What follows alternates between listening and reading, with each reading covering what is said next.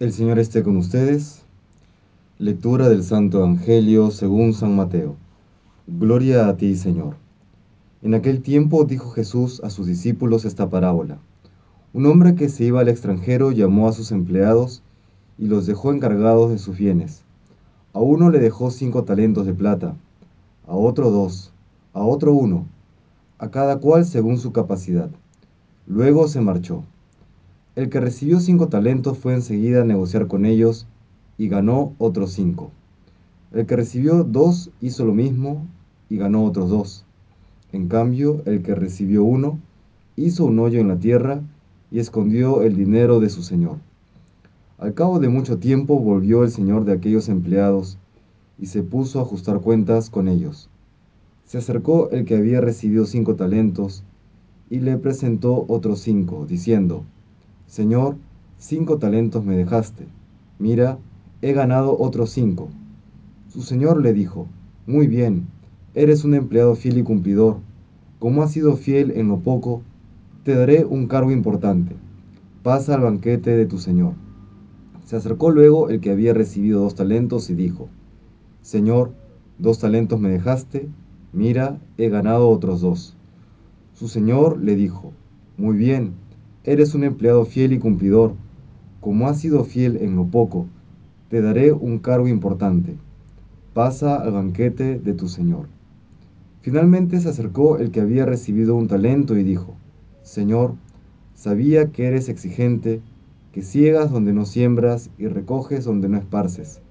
Tuve miedo y fui a esconder tu talento bajo tierra. Ahí tienes lo tuyo.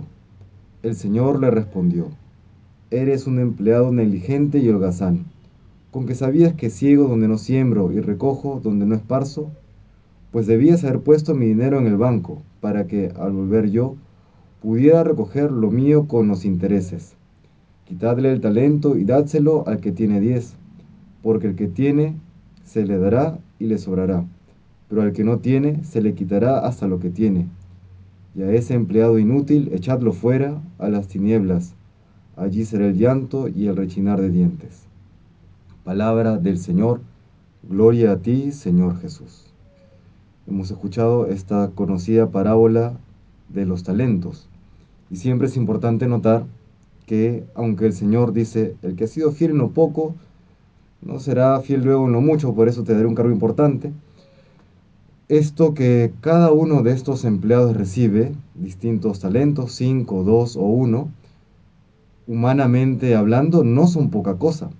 Cada talento equivale a más o menos 6.000 denarios. 6.000 denarios, un denario es el sueldo que recibe un jornalero en un día de trabajo. 6.000 denarios, estamos hablando de 6.000 días de trabajo. Eso, bueno, son varios años de trabajo que, reciben de golpe el que, que, tiene, el que recibe un solo talento. Los que reciben cinco, pues imagínense cuántos están recibiendo. ¿no? Quisiera destacar en, en este pasaje evangélico un par de palabras que nos ayuda a comprender mejor de qué trata y qué nos quiere transmitir el Señor.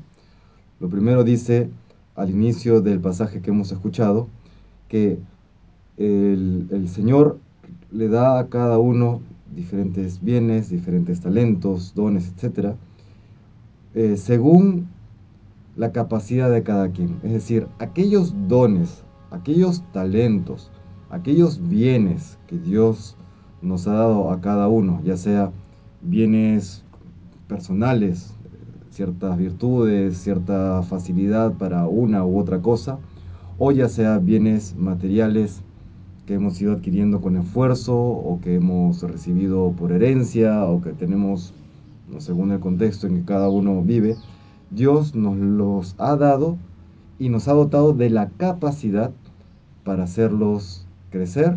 Y cuando decimos hacerlos crecer, significa hacerlos crecer ante los ojos de Dios. ¿Qué es aquello que crece ante los ojos de Dios?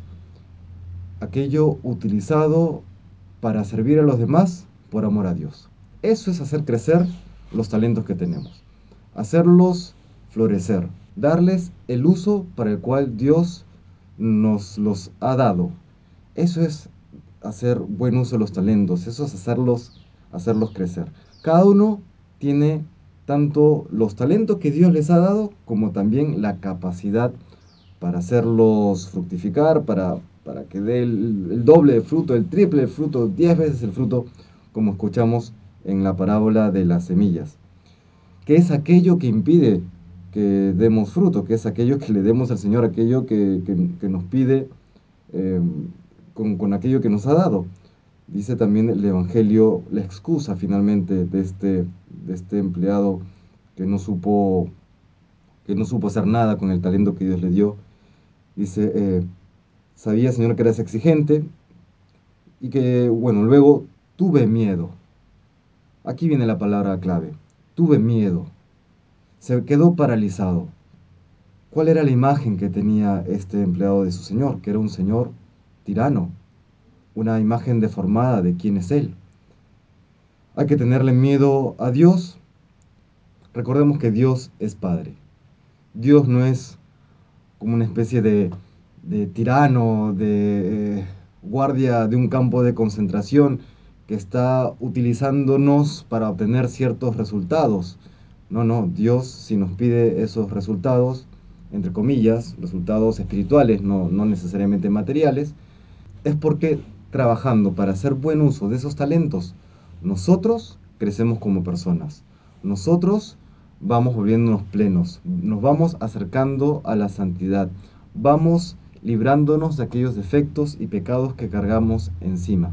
Es decir, hacer buen uso de dones y de los talentos que Dios nos da, que cada uno tiene lo suyo y cada uno tiene su capacidad, como hemos conversado, es la manera en que nosotros vamos volviéndonos plenamente quienes estamos llamados a ser.